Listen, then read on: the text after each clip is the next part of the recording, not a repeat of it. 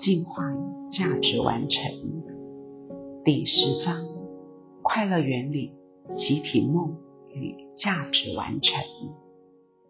快乐原理、集体梦与价值完成。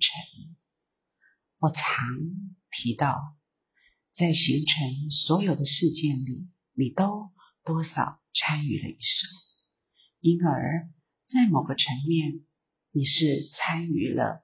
影响了世界的那些全球事件的建构，不论他们是所谓自然或文化的事件。先前我也说过，梦在人类的早期背景里的重要性，以及他们对你们作为一个族类的重要性。在此，我想强调梦的社会面。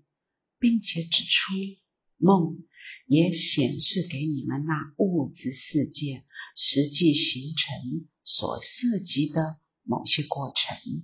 所以在意识的其他层面，在事件具体发生很久以前，你确实进入一个世界，而这早先的活动大部分发生在梦境里。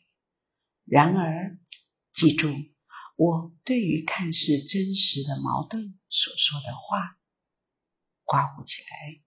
你的梦也是一种社会事件，而做梦的状态几乎可被想作是一个内在的公共论坛，在其中每个人都可以发言，并且每个意见。不论多不受欢迎，都会被纳入考虑。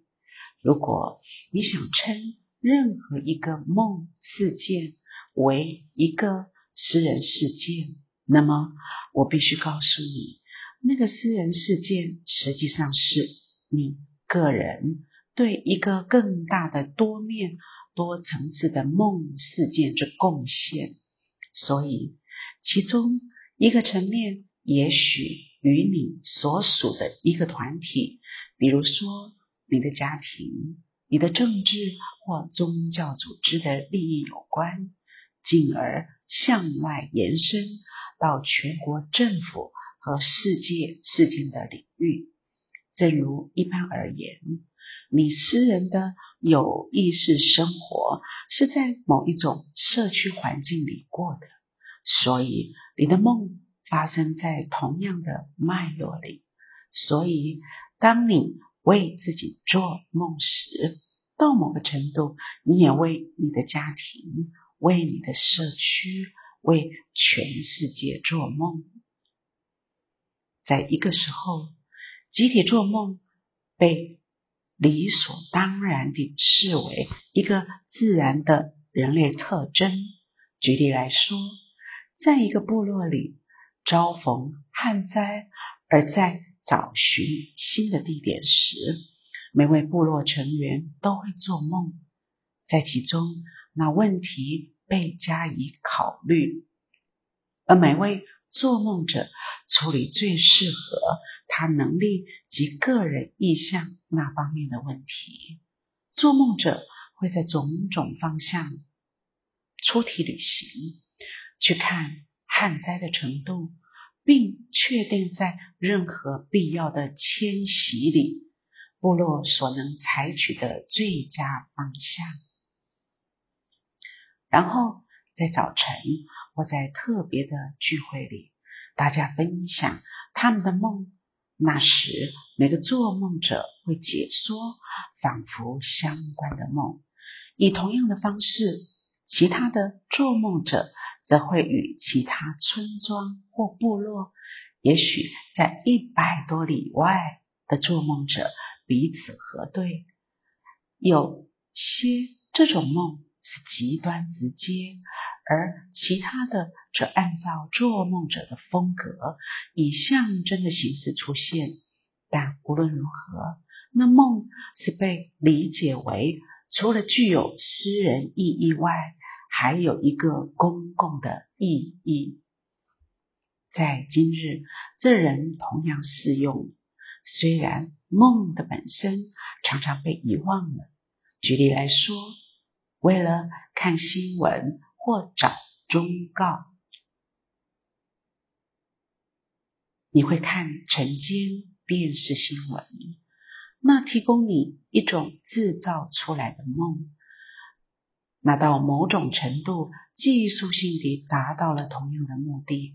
早期人类不会派摄影师或新闻人员到地球最远的角落，反之，他派出自己的一面去收集新闻，并且将之形成梦的戏剧。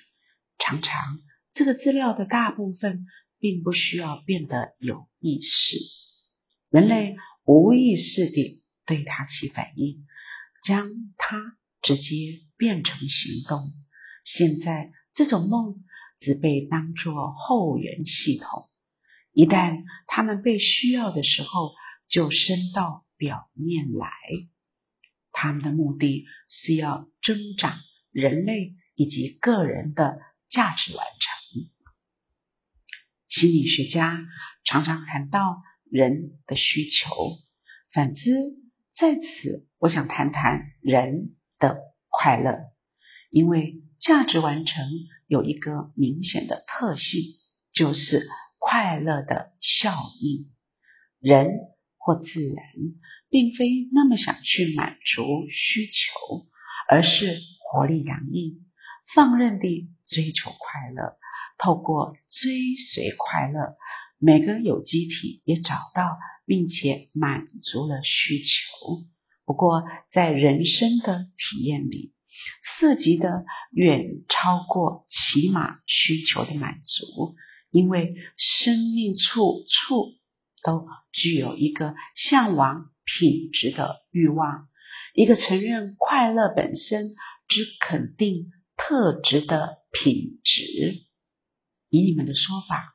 在工作与游戏两者里，在兴奋和沉静中，在努力与休息里，都有很大的快乐。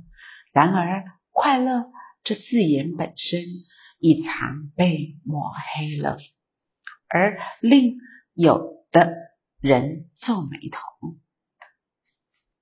所以，做梦的主要目的之一。就是要增进人的快乐，那是指增进生活的品质本身。